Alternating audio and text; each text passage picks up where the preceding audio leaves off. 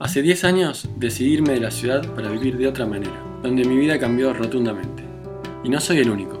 Cada vez más gente se da cuenta de que quiere estar más cerca de la naturaleza y hace ese cambio. Te invito a esta segunda temporada de experiencias de transición por Construir TV.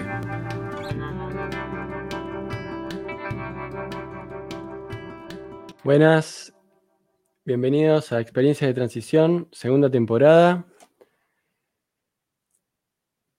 Es un día de lluvia por acá y eh, esta es la, la, primera la entrevista a una amiga reciente eh, donde vamos a, escuchar cómo fue su, su recorrido. ¿no? Eh, estamos hablando de Lule Oque. Bienvenida, Lule. Lule tiene un canal de YouTube que explotó. Fue, fue como un, evento pandémico. Lule, ¿cómo andas? Bien, hola Nico, ¿cómo estás? Por acá muy bien. Acá no hay lluvia, ¿eh? Mucho sol. Nada que ver.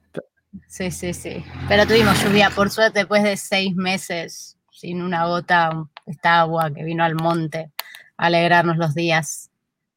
Bueno, bienvenida al podcast. Eh, ahora estamos eh, con imagen y en, redes, pero esto va a quedar para, el, eh, Construir TV, para el podcast de Experiencia de Transición, la segunda temporada.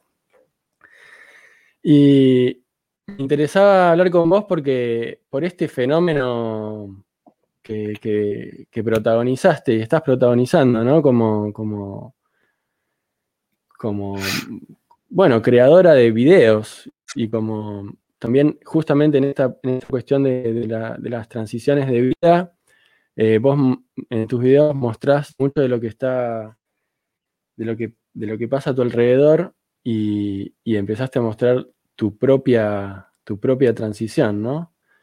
Contame si podés brevemente cómo era tu vida antes de mudarte a, a San Luis, donde estás ahora.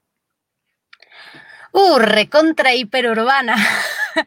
Eh, yo soy de Flores, un barrio de, la capital, eh, muy céntrico, en el medio de la capital. Creo que por la esquina de mi casa, yo me crié ahí a media cuadra de Plaza Flores, así que no puedo contar la cantidad de bondis que pasan. Y ahora vivo en un pueblo que no hay bondis, ni siquiera hay semáforos. Eh, así que, bueno, sí, muy de la ciudad. Eh, igual yo no odio la ciudad, eh, que quede claro desde el principio.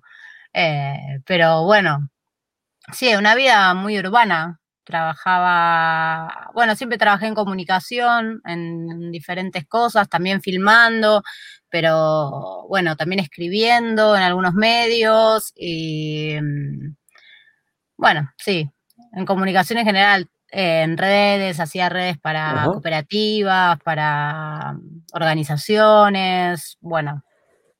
¿Y seguís eh, trabajando de eso también? Eh, mm, no, doy algunas consultorías a veces, eh, pero no, ya casi nada. Estoy abocada 100% al canal de YouTube. Lo más posible, lo que más se pueda.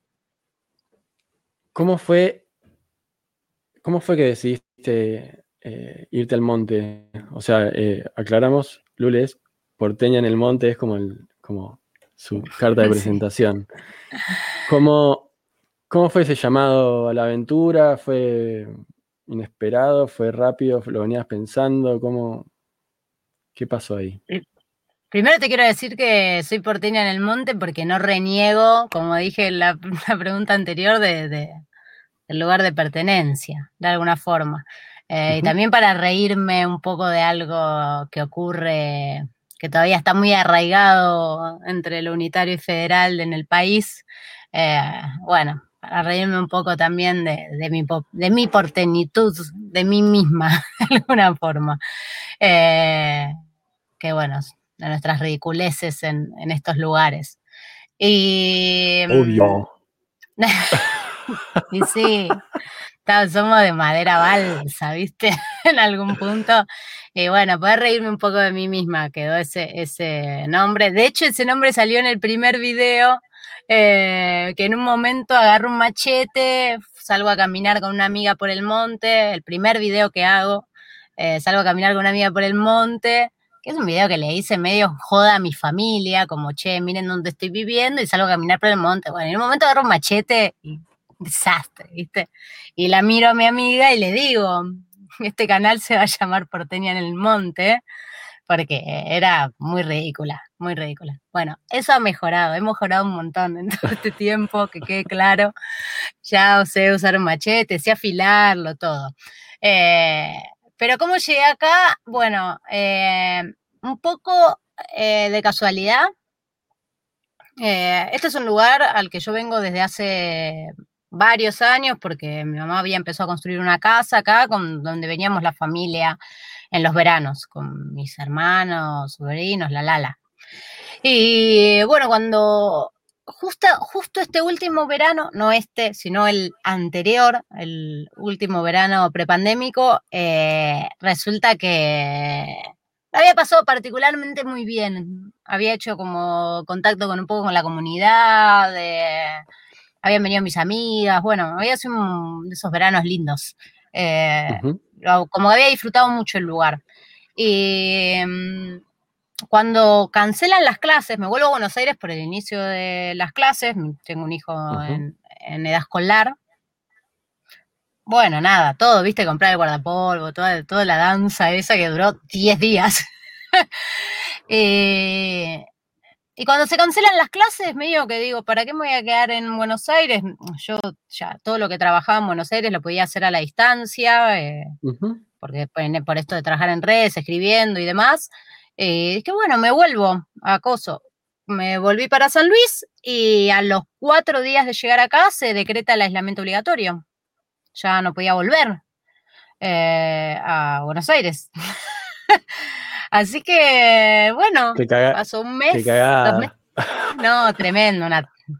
de hecho, bueno, yo tengo una, una visión o una visión, no, una percepción o una cuestión que tiene que ver más desde lo vivencial de la pandemia, bastante diferente a, a mi núcleo duro, ¿no? A mi familia, a mis amistades de Buenos Aires. Yo nunca eh, nunca estuvimos en fase 5, en fase 5 era, ¿no? Me ni sé ya soy un desastre. Pero digo, nunca estuvimos encerrados del todo, como que la vida acá medio siguió circulando de una manera muy diferente.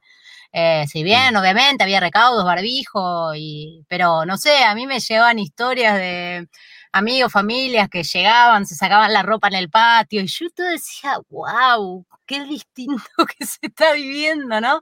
Sin juzgar, sino como una cosa de locura, nada que ver.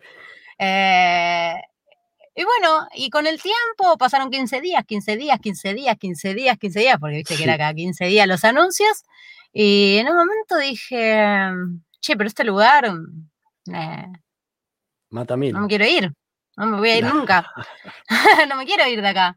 Em, empecé a tener un montón de amistades, Luca, mi hijo, también, eh, su grupo de amigos. Eh, bueno, quienes tenemos eh, niñas, bueno, nada, la verdad de la vida acá es, es una fiesta para los pibes. Nada que ver, ¿viste? Para los pibitos es otra cosa. Y bueno, nada, de repente pasó el tiempo, decidí quedarme acá, aún sigo viviendo en la casa esa de vacaciones de mi mamá, pero hace más o menos dos meses me compré un terreno y ahora voy a empezar a construir mi casa y bueno, o sea, recontra instalada, eh, re acá, ya. Che, Lule, ¿y tuviste un momento en que fue como tomar la decisión o, se te fue llevando y, y reconoces un lugar donde decís, ya, no me lo pregunto más. Mira, yo antes de venir acá, estábamos un poco hablando con el padre de mi hijo, que estábamos separados, pero estábamos pensando la idea de mudarnos a un pueblo. 150 kilómetros de Buenos Aires, de tope le mm. pusimos. Yo vivo a mil, viste ahora. Eh, o sea, estaba ya habitando en nosotros eh, la salida de Buenos Aires antes de la pandemia. Eh, de hecho, habíamos ido a ver lugares. O sea, con el plan de, alquilar algo, Lobos, eh, San Pedro, no sé, digamos, 150 kilómetros de, de Buenos Aires. Hicimos unas recorridas así, viste, unos intentos. Pero bueno, eh, no, llegamos acá y algo, algo así como que decantó, cayó. Eh, también eh, acá yo tenía la posibilidad de estar.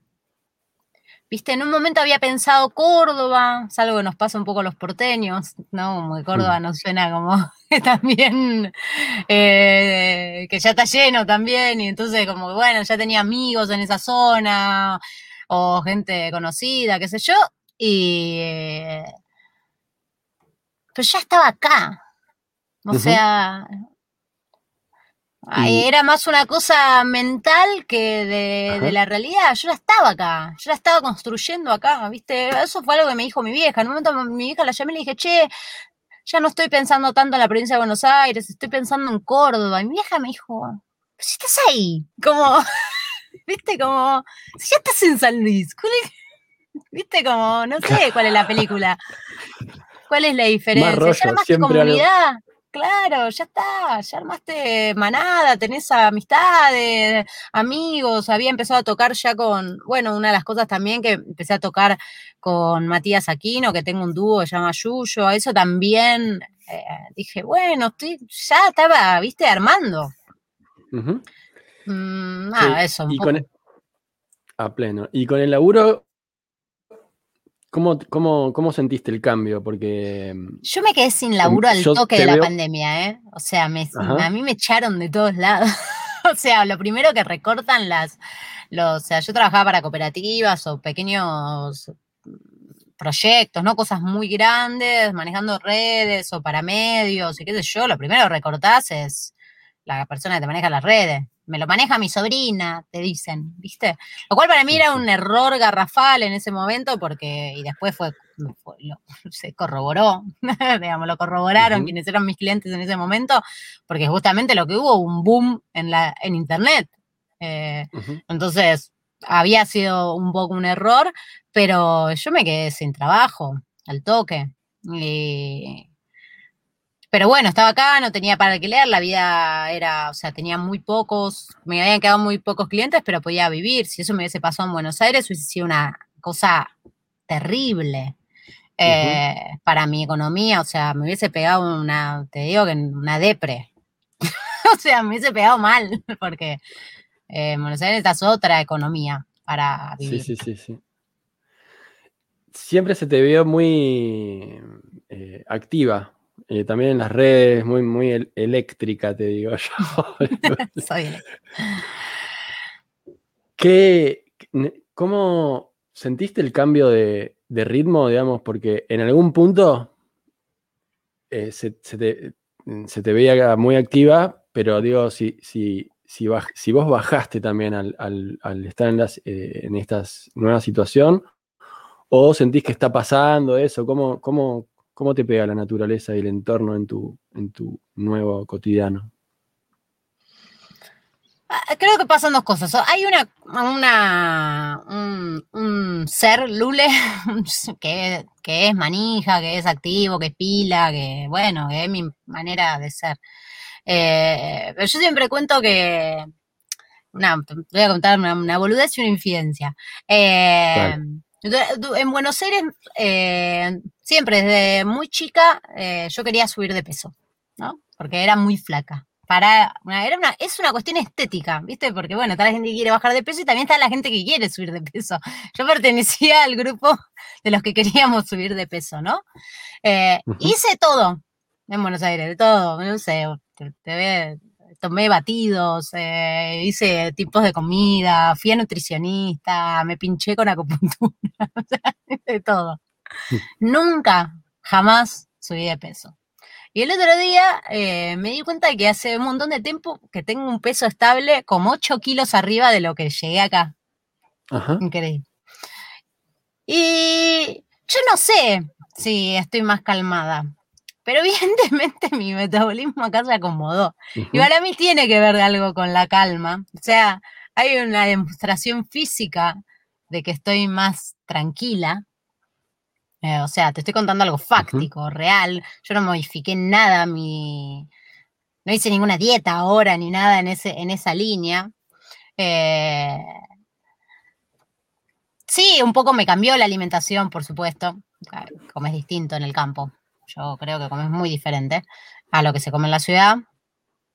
Pero sobre todo creo que lo que pasó es que me calmé. Hay algo que aunque yo sigo siendo manija y, hago un montón de cosas, e inclusive laburo, también eh, físicamente estoy más exigida. Eh, tengo una vida mucho menos sedentaria. O sea, agarrar una pala, no, no, o sea, palear no es lo mismo que trabajar todo el día en la compu, por supuesto que no. Si bien yo laburo un montón en la compu, pero bueno, si vos te hiciste tu casita de barro o haces una huerta o cualquier cosa, cargas carretillas, o sea, hay una, la vida acá eh, exige otra potencia física.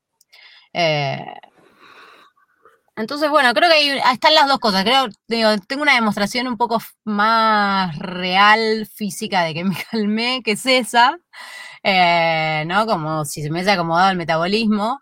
Y, eh, y otra que, mm, que tiene un poco que ver con las prioridades. Me parece que se te acomodan un poco las prioridades. En la ciudad uno está mucho Qué loco, iba a decir, lo que iba a decir?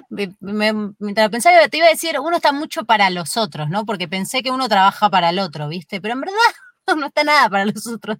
Para los otros estás en la vida acá, ¿viste? Como la, comunidad.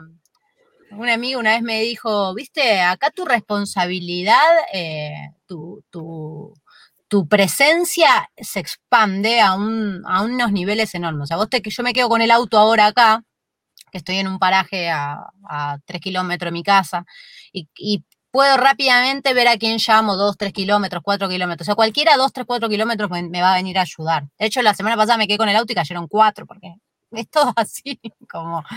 Eh, entonces, bueno, digo, me parece que, que, que sí, que hay otras prioridades, que hay otros tiempos, hay otros ritmos. Obviamente que la naturaleza, eh, esto debe estar estudiado, seguro, no lo sé, pero debe estar estudiado, ¿no? Los, efectos de la naturaleza en las personas. Yo te digo, bueno, que mi análisis es ese, yo me calmé en esos, en ese sentido, seguramente. A pleno. Chelule, y esto de estar registrando también lo que, lo que pasa con otros eh, proyectos ¿Cómo, te pegó ese, ese, ese mirar, mirar para mostrar, ¿no? Es todo un trabajo que lo encarás con mucho, con mucha, mucho profesionalismo, digamos. Empezaste una, ¿Vos no habías empezado el canal hasta irte ahí? No, el canal lo empecé acá, pero no es la primera vez que, digamos, que filmo, ni, mucho menos. No, no, bueno, se nota, se nota, eh. pero tenías, ya tenías un objetivo ahí, ¿o no? Sí, yo creo que el canal eh, siempre funcionó y funciona como una excusa a otras cosas que yo ando necesitando. Eh, en su momento, la verdad yo que necesitaba hablar con personas que habían dejado la ciudad. Era una necesidad que yo tenía eh, y, eso me servía de excusa.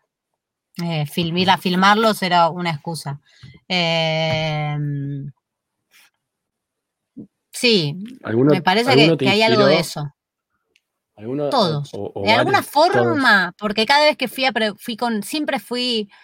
Em, de hecho, viste, a veces pues, muy pocas veces. Tuve intentos de que el canal, eh, digamos, ser un poco más productiva en el canal, ¿no? Hacer unas lecturas más eh, productivistas y no me funciona. Me funciona cuando yo, cuando la pregunta que está intentando responderse es la que yo realmente necesito responder yo.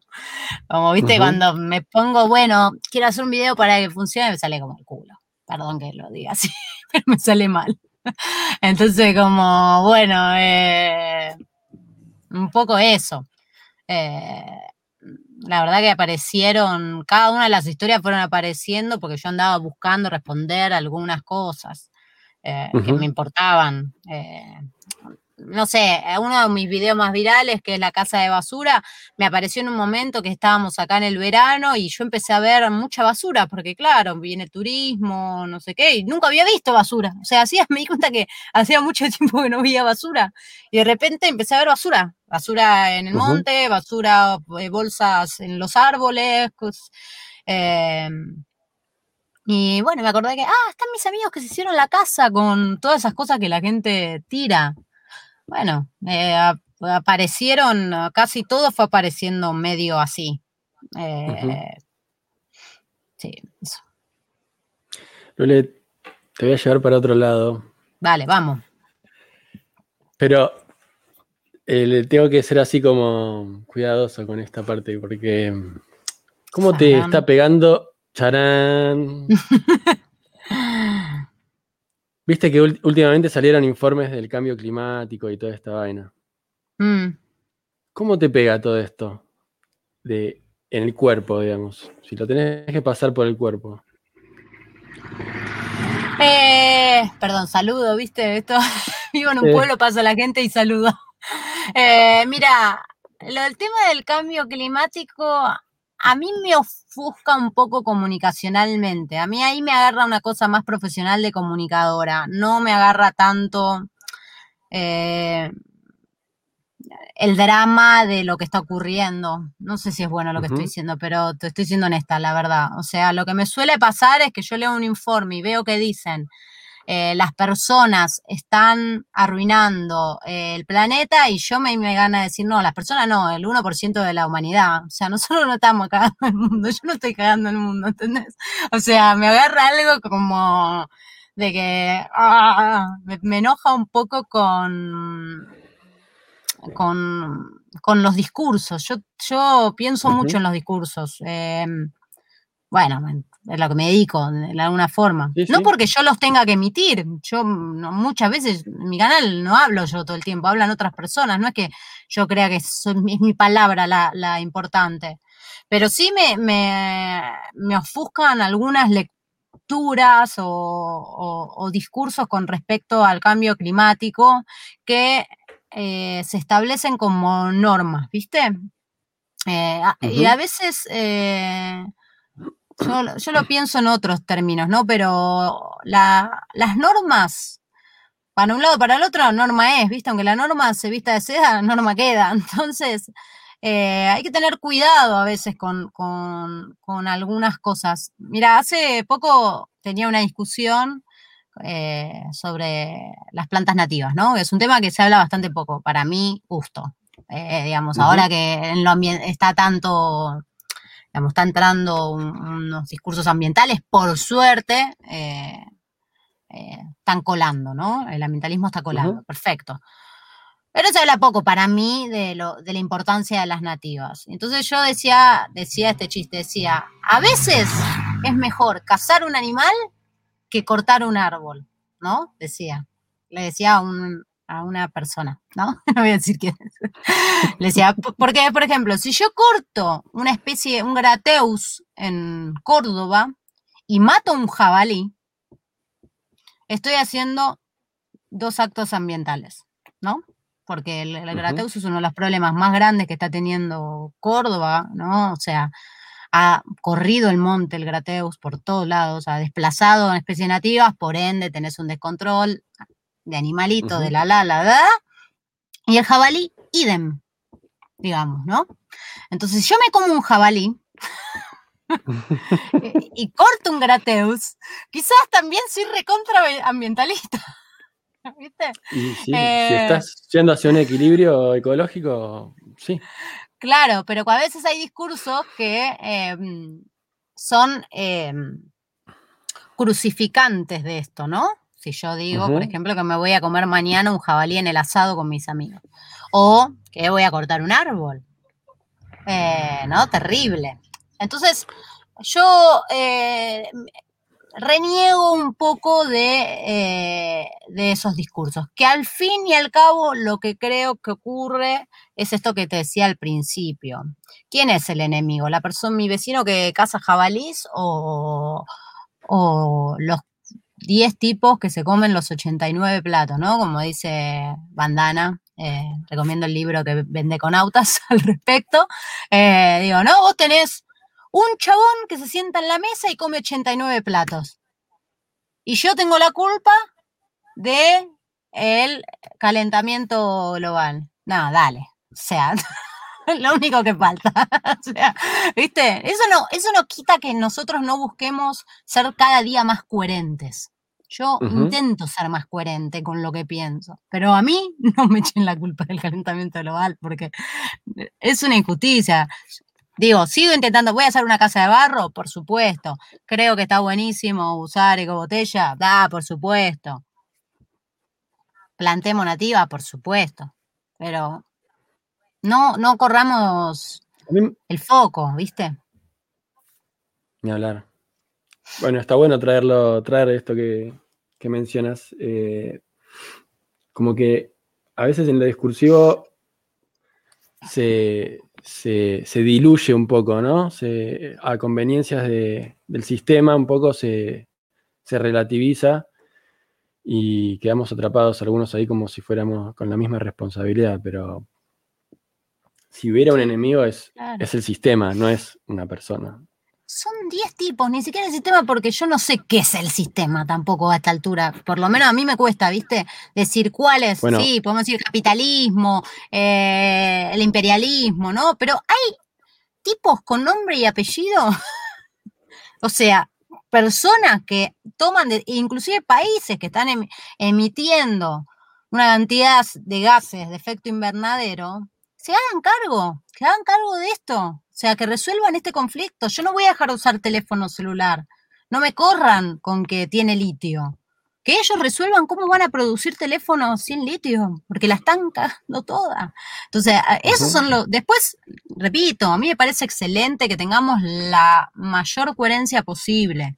¿no? Yo busco esa coherencia, me hace feliz, ¿no? me, me hace descansar mejor, pero bueno, no, no, eso, no me quiero, me da, me, a mí me pone mal esos discursos porque además de que creo que corre el foco, eh, nos, nos hace pelearnos entre nosotros, ¿viste? Entre los que estamos de este lado, que somos esos otros poquitos, o sea, eso, que somos la mayoría, esa unidad de la que habla Bandana, ¿no? Somos todos los otros que estamos ahí, haciendo nuestros esfuerzos, ¿viste? Eh, con lo poquito.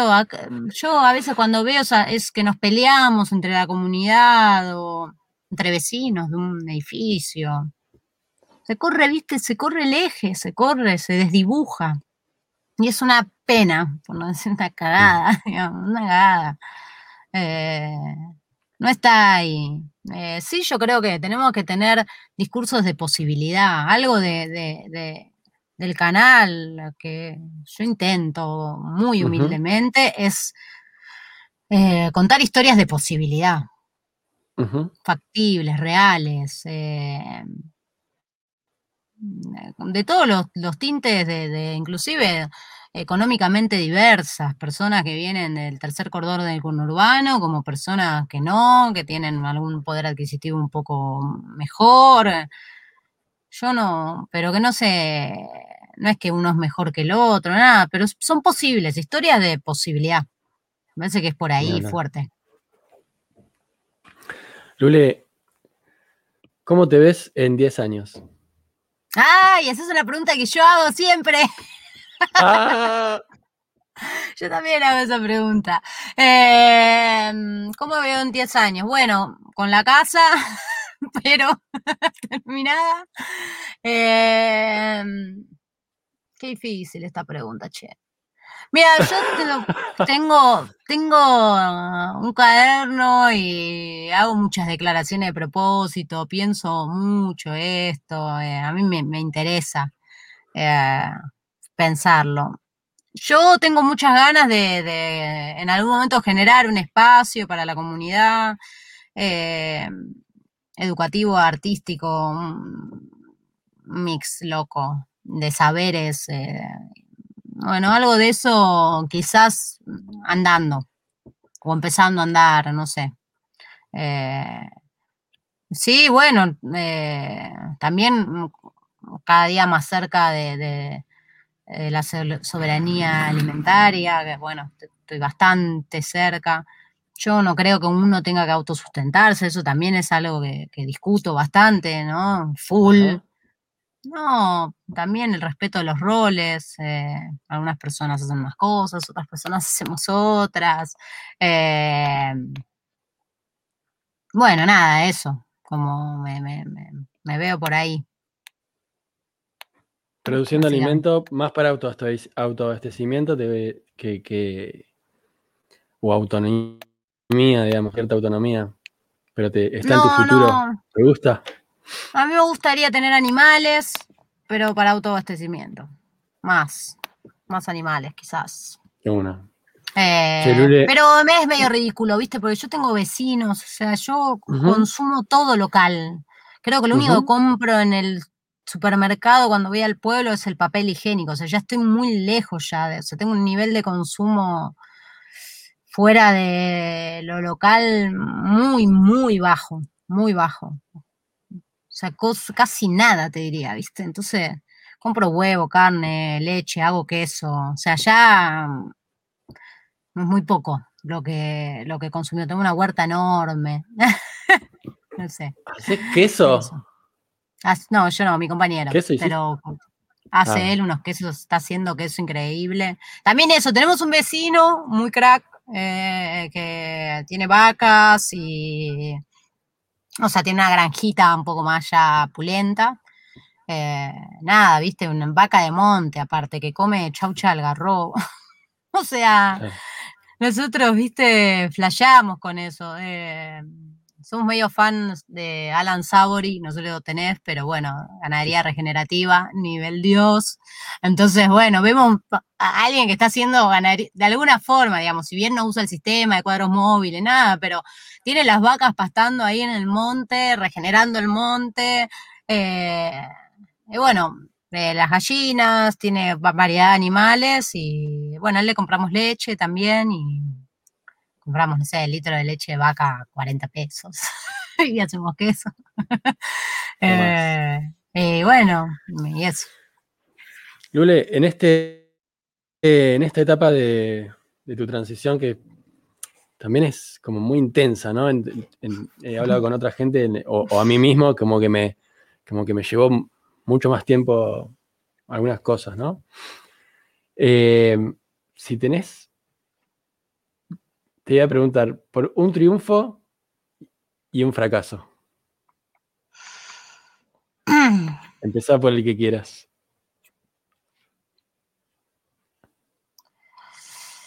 Mira, eh, voy a intentar empezar por el fracaso porque es el que más me cuesta en este momento. Em, que no sé si es un fracaso, pero hay, hay... Bueno, si no salió como vos esperabas, después uno que, que pueda uno Sí, aprender hay y hacer algo con el eso algo. canal, con la cosa de... de, eh, todavía no encontré, ese es mi fracaso, digamos, no haber encontrado no significa que no pueda resolver eh, una continuidad con el canal y con la productividad de- laboral que me, que me abrace 100%. Me pesa la demanda de la gente, siento que les fallo. Como- Mm. me, me mandan mensajes y yo los vivo, viste, como re... eh, me, me atraviesan los mensajes, medio que me, me estoy prohibiendo a veces leer los mensajes porque me...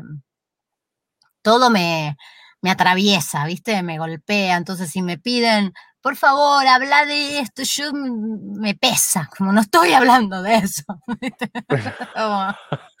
eh, como, no, y, al- y a la vez eh, después hablo de eso y no le va bien. Y, y, Estás bueno, para tu pueblo. no, no, ni siquiera, porque pasa eso. Después hago lo que me piden y me, no, no funciona. Entonces, eh, nada, estoy saldando en este momento. No es un fracaso, pero tampoco es un triunfo, entonces por eso te, te, lo digo en esos términos, como bueno, estoy saldando en este momento una comprensión también. Yo empecé un canal, esto que te decía al principio, ¿no? Donde estaba haciendo unas preguntas que hoy a un año y medio no hago más, porque el otro día, no sé, veíamos un video, ¿viste? Y yo entraba a la casa de un chabón que bueno, falleció hace poco de COVID, una cagada total. Eh, ¿Viste? Y veía las gallinas y grito, ¡ay, qué hermosas las gallinas! Y ahora yo ya tengo yo gallinas. Como, como, que hay algo que pasaba ahí en ese momento de, de, de, bueno, la sorpresa, que bueno, que ya no me pasa. Algunas personas quieren que yo siga contando historias, pero bueno, me pasa que yo, ya a mí hay preguntas que no me vibran que ya no, y, no, las intento, cuando intento hacer esas preguntas que no me vibran, me sale raro, ¿viste? No, no anda bien. te confieso que me pasa un poco lo mismo, ¿eh? Ahora con este segundo ciclo yo le estoy tratando de, ¿viste? Como, bueno, a ver, ¿por dónde vamos a ir? Porque esto es un tema, eh, sentirse cómodo o, con, con o, o original, digamos, en lo que está pasando. Sí, sí, es raro, es raro, es difícil la, la, bueno, sí. Tiene, a mí, personalmente, mi consejo, querido hijo, que te, que, te, vibre a vos, porque cuando a mí las dos veces, tres, cuatro veces que hice videos en base a la demanda, eh, a la demanda, pero intentando hacer una lectura casi algorítmica de, me fue mal, me fue re mal. No, no, no, porque no brillo, no sé, no, yo no estoy ahí conectada, ¿viste? Después estoy editando y digo, ¿por qué no pregunté eso? Y eso me, o sea, estoy editando los videos y me y veo muchos errores, ¿viste? De, de preguntas, errores como periodísticos. Yo digo, eso me pasa porque no estoy, eh, no estoy embebida, ¿viste? No estoy de fondo metida en el tema, porque evidentemente tanto no me interesa, ¿viste? o sea, ya no. Tengo otras preguntas en este momento que tienen un poco más que ver con lo que hablaba antes, ¿no? Hay preguntas que me interesan. ¿Qué es eh, la ruralidad? Porque uno viene con una peli. Eh, ¿Qué es la naturaleza? ¿Qué es la naturaleza? ¿Qué carajo es? Viste, de repente la solución al mundo es la agroecología, me encanta, buenísimo, yo la practico, me parece hermoso, pero también la ecología, digamos, todo lo que tiene que ver con el desarrollo agroecológico, eh, bueno, agricultor, no agroecológico, agricultor en general, también, o sea, el mundo se empezó a hacer mierda cuando empezamos a controlar las plantas, también, o sea, es como todo tanto más complejo. Eh, entonces, bueno, yo estoy en ahora sí, como haciéndome otras preguntas. Y bueno, intentando llevarlas eh, lo, que más puedo. Pero bueno, si te diría un fracaso es que a veces estoy un poco desorientada. Eso sería. Bueno, no eh, puede perderse en el bosque quien no entra en el bosque, ¿no? No, totalmente. totalmente, absolutamente. Y el triunfo. Yo creo que el triunfo más grande es todo lo que tiene que ver con, con, la comunidad. O sea, no tenés, uno no tiene ni idea lo que significa una comunidad. Yo me caigo de cara, no tenemos ni idea. Uno pensamos que los amigos, que también, ¿no? Bueno, yo tenía, tengo vínculos, personas que quiero como hermanos. O sea, no, no, no, no digo eso, pero la comunidad es otra cosa. Es otra cosa. Y es una cosa que, Dios mío, recuperemos la comunidad. a mí me agarra desesperación. Tipo, la vida sería mucho mejor para todos si vos te llevas bien con tu vecino. Inclusive, algo que me pasa con la comunidad no es muy difícil, no es muy diferente a lo que le pasaba a mis viejos cuando eran pibes en su barrio, ¿eh? No, ni siquiera. Es algo, es una, te diría, del neoliberalismo para adelante, o sea, de la dictadura para adelante, ¿no? Como una de las cosas que se rompen bien con el neoliberalismo. O sea, mi viejo comía asado en la calle, milanesas, con los obreros que estaban arreglando el asfalto. O sea, algo, hay, eh, practicar la comunidad como sea es algo que nos tenemos que plantear, pero plantear como un, como algo bueno, ¿no? Como un desafío, ¿eh? Algo como, che, esto está re bueno, ¿eh? háganlo porque es como te estoy diciendo, anda a comer eh, pisa las cuartetas, no te estoy diciendo, uh, tenés que hacer algo que... No, es algo que está buenísimo, o sea, que te hace re bien. Nosotros hacemos eh, red de ayuda mutua, por ejemplo, los viernes. Algo que yo le digo todo el tiempo a mis amistades de allá que podrían hacerlo en Buenos Aires los sábados, domingo, una vez cada 15 días, ¿no? Que rotamos en las casas y se hace lo que la persona necesite. Quizás la persona necesita que le cocines, que le laves la casa, que le ordenes el placar. Quizás otra necesita que hagas una quincha, bueno, no importa, huerta.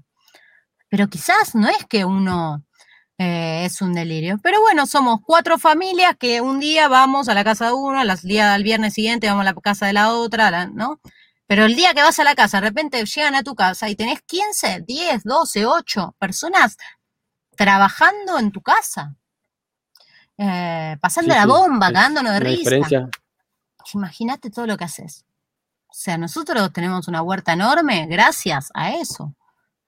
Gracias a eso, profundamente. Tenemos un, eh, un gallinero hermoso gracias a eso. Y así te puedo decir un montón de cosas. Eh, viste, esto, hay una cosa, un miedo, eh, para mí, cuando, cuando estás en la ciudad y estás pensando dejar la ciudad, hay, hay, una frase que a mí me encanta, ¿no? Que es como, ¿y qué voy a hacer? Voy a estar solo, ¿de qué voy a trabajar? Que para mí es, lo que te pasa en la ciudad. Eso es lo que te pasa en la ciudad, tipo, ¿qué vas a hacer en la ciudad? ¿De qué vas a trabajar en la ciudad? Porque cuando sí trabajo en la ciudad te la regalo. Y realmente, la, digamos, que estar solo, uno está muy solo en la ciudad. No sabemos lo solo que estamos en la ciudad, eh, lo, roto que está el vínculo. Eh, y bueno, y los, los cursos individualistas están, calaron, calaron en todos, nos calan a todos. Eh, otro libro de Conautas que voy a recomendar es el, del individuo, ¿cómo se llama? Decime vos el título. Transición. la transición caminando la transición. Del individuo moderno a la comunidad sustentable. Para mí, él ahí explica muy bien eh, lo que es el individuo y cómo habitan nosotros en un montón de aspectos que ni, no nos damos cuenta a veces, ¿viste? Sí, la idea, las ideas. Las ideas. Eh, es, nos, nos, setean. Total, total, total. Eh, vos, esta frase, vos tenés que hacer lo que vos quieras, ¿no? Y yo diría, está buenísimo. no sé si está tan bueno. Quizás vos tenés que hacer lo que todos queramos, lo que todos nos haga bien. Sería re loco, ¿no? Que vos le des un consejo a una persona que está perdida. Vos tenés que hacer lo que todos queramos. bueno, no sé. claro, es que, es que el, todos incluye a, esa persona. Claro, por supuesto, lo que nos haga bien al conjunto. Eh, es, loco pensarlo así. Eh.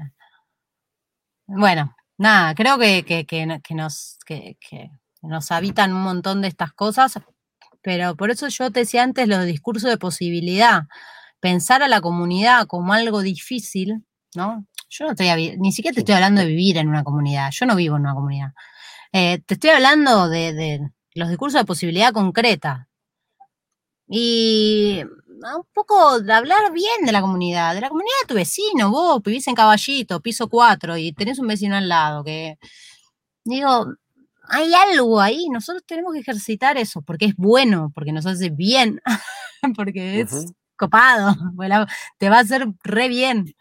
Eh, yo creo que mi triunfo eh, más grande es ese. Sí, wow, ah, yo no sabía lo bueno que estaba la comunidad. Está buenísima. Eh, eso. Alta perla. Sí, sí, sí. Bueno, Lule,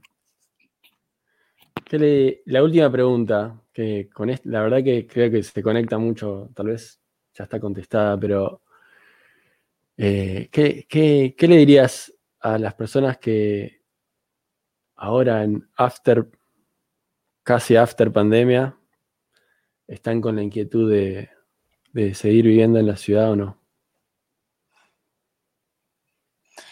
Em, yo creo que hay una pregunta que tiene más que ver con qué, qué, hay ganas de hacer, ¿viste? ¿Qué tenés ganas de hacer?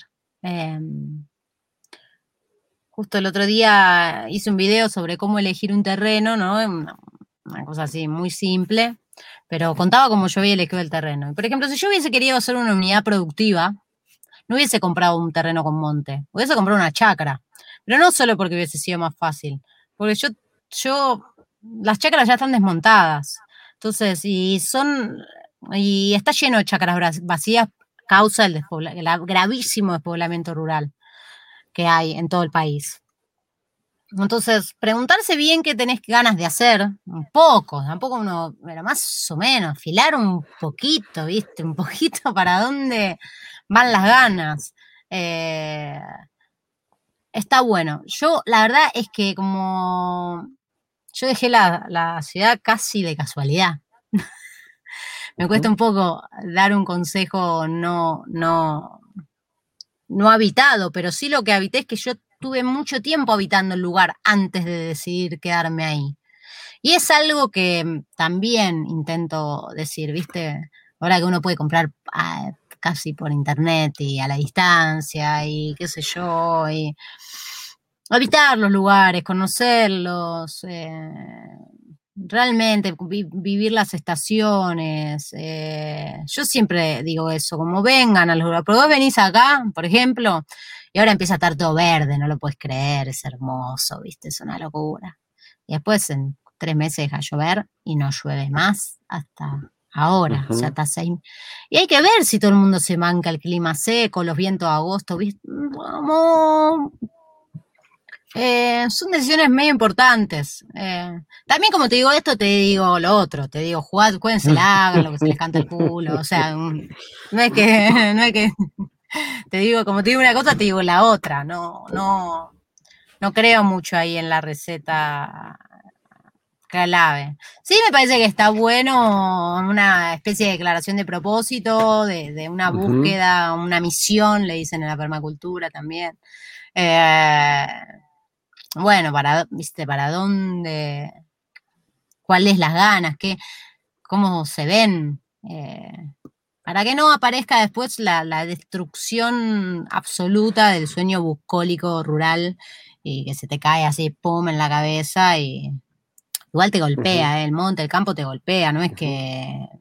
No hay, no hay, forma de que no te golpee. No hay forma de que no te golpee. Pero bueno, una cosa es venir con todos los los sueñitos en la cabeza, nada más, los espejitos de colores, como decía un amigo, y después, bueno, tener una idea de que esto puede pasar, que te va a golpear, que, que el monte te trae realidad, el campo te trae realidad. Yo siempre que entrevisté a alguien, siempre, siempre, siempre pregunto cuál fue el momento más difícil, porque necesito que eso se diga, que se cuente el momento de mierda. Y todos hacen, Ah, todos pasan momentos muy difíciles. Tengo amigos que se le cayeron paredes de la casa por hacer autoconstrucción, pasar frío, viste, estar bañándote en julio abajo de una duchita. Eh, nada, yo extraño horror, este, como, o sea, estaba acá, que era un paraíso, todo el mundo estaba pasándola mal, pero yo tuve casi un año que me fui con una mochilita de, con ropa de verano, me fui con una mochilita de una semana y no volví nunca más. Y eso tuvo un costo emocional. Eh, en el momento te, me agarré una loca, o sea, no veía a mi vieja hace un año, no sé, te extrañaba, ¿viste? Eh, bueno, eso, creo que te, diría así como resumen, hagan unas pequeñas declaraciones de propósito, piensen un poco eh, ¿Qué tienen ganas de hacer? Más o menos. Tampoco, poquito.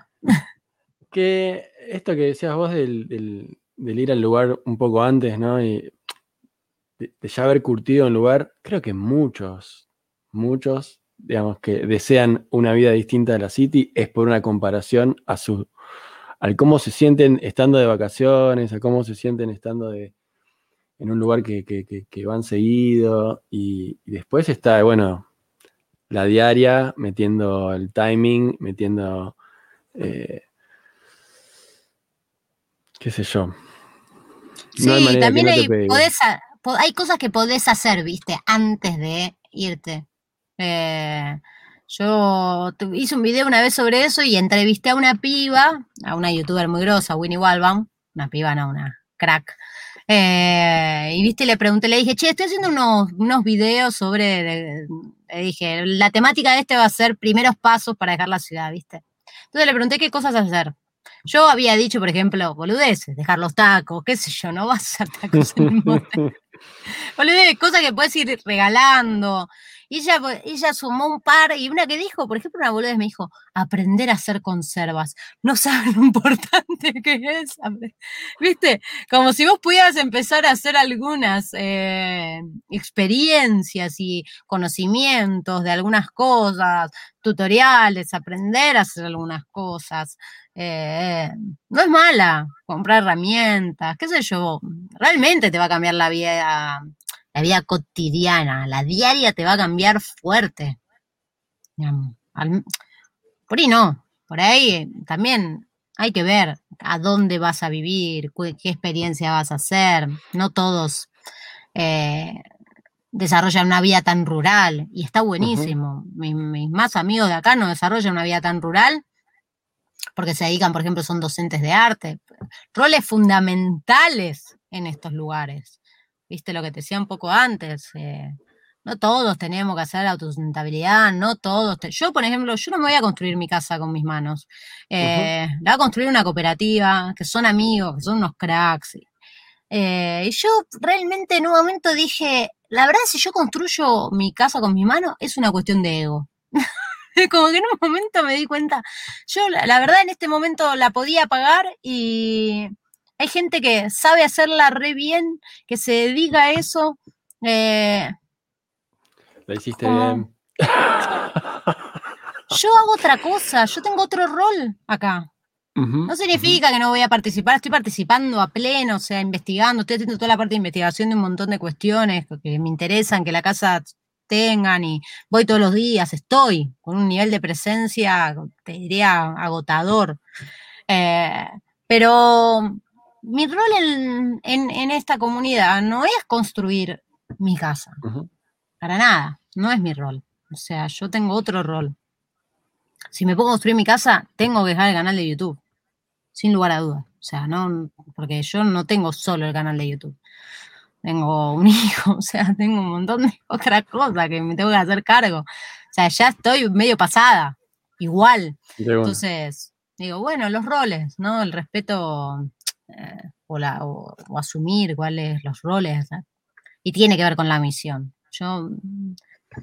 No, y, tiene que ver con pensarse en comunidad, digamos. O sea, sí, porque ¿de dónde salió eso de hacer que tenemos que hacer todo? para mí es uno de los. Una de las. Eh, algunas corrientes de la permacultura siempre como, como hacelo vos mismo, hacelo vos, hacelo vos, y yo, viste, y como te enseñan a hacer todo, y al final eh, después no te alcanza el tiempo para hacer todo, no te sale bien todo, digamos, es como, eh, bueno. Claro, eso te decía, si yo tengo un vecino que vende leche, pues yo puedo tener una vaca, tengo un lugar para tener una vaca, o media hectárea, tranquilamente puedo tener una vaca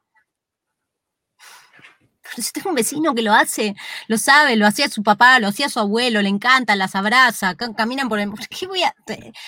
Puedo hacerlo en algún momento, como una experiencia, pero eh, la comunidad tiene que ver con, eso.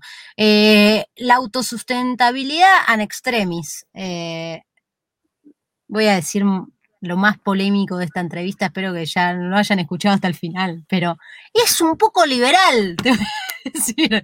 O sea, tiene una eh, an extremis, ¿no? Es una cosa, rosa mucho el individualismo también, en esto que hablábamos antes.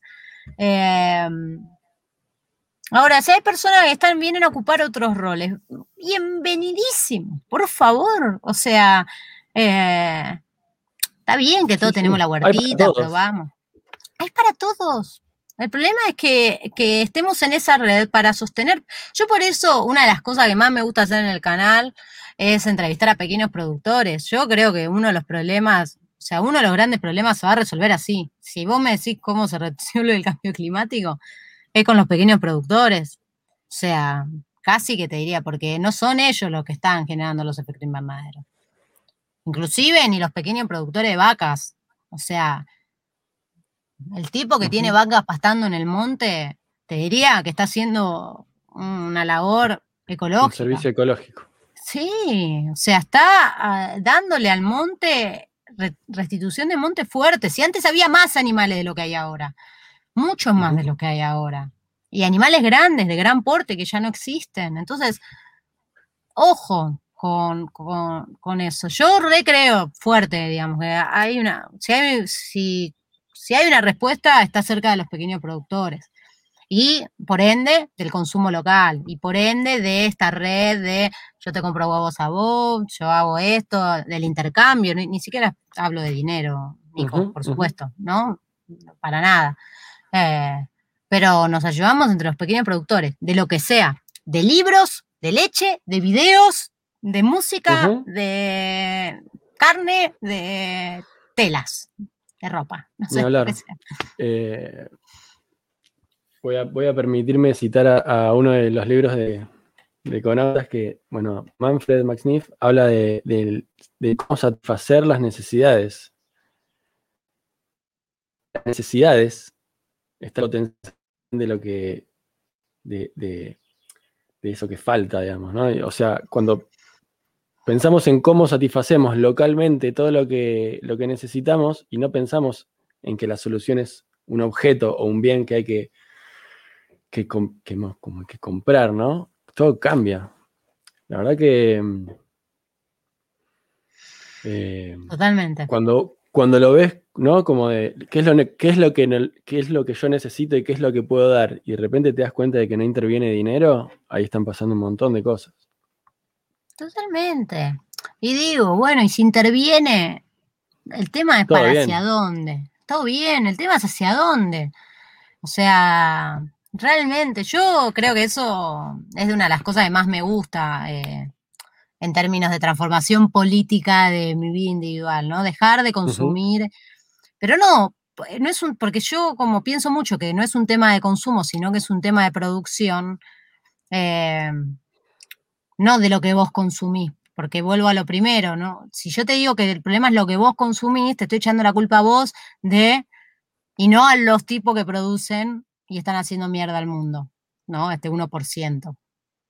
Ahora, si yo creo profundamente esta idea de que es un problema de realmente de producción y de no consumo, entonces consumo solo a pequeños productores. Y ahí, yo creo que para mí ahí está, está mucho la clave.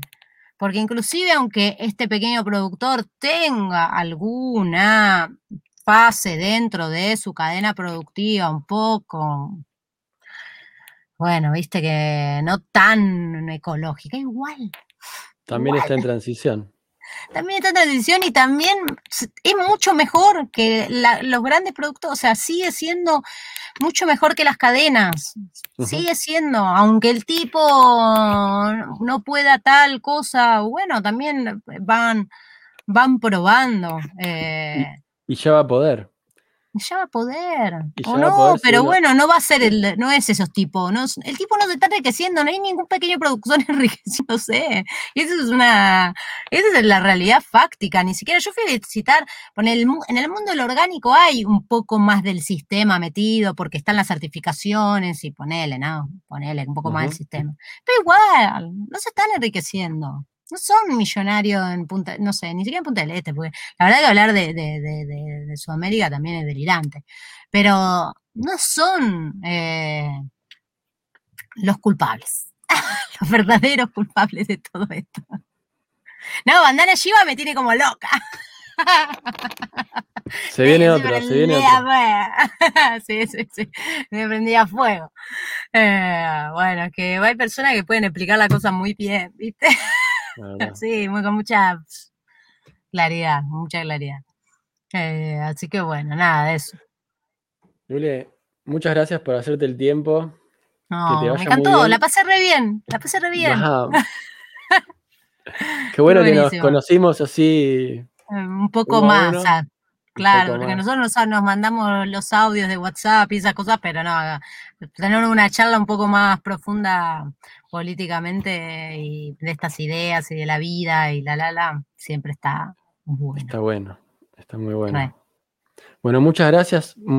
Muchos éxitos con, tu canal y con tu casita, con la construcción de tu casita. Disfrútalo mucho. Gracias. Es algo que, que, es muy intenso, pero.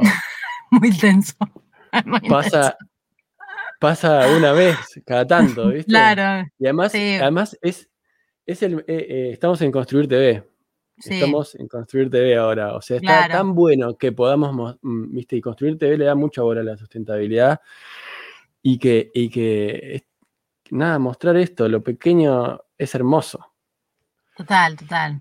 Bueno, me encanta, me encanta estar en Construir TV, por supuesto. Eh, así que, bueno, gracias, Nico. ¿Querés dejarnos, Muchas gracias. ¿querés dejarnos tu, canal? Eh, igual lo vamos a pasar después. Todo es Luleoque, arroba Luleoque en todos lados. O sea, eh, todo, YouTube, Instagram, Twitter, Facebook, hasta un TikTok que no uso nunca, pero pueden ir, alguna vez lo uso. pero está todo, todo por ahí. Así que, bueno, arroba Luleoque en todos lados. Bueno, bueno. Lule, muchísimas gracias. Gracias. Nos vemos pronto. Adiós. Chao, chao. Bien, ¿salgo? Hola. Hola.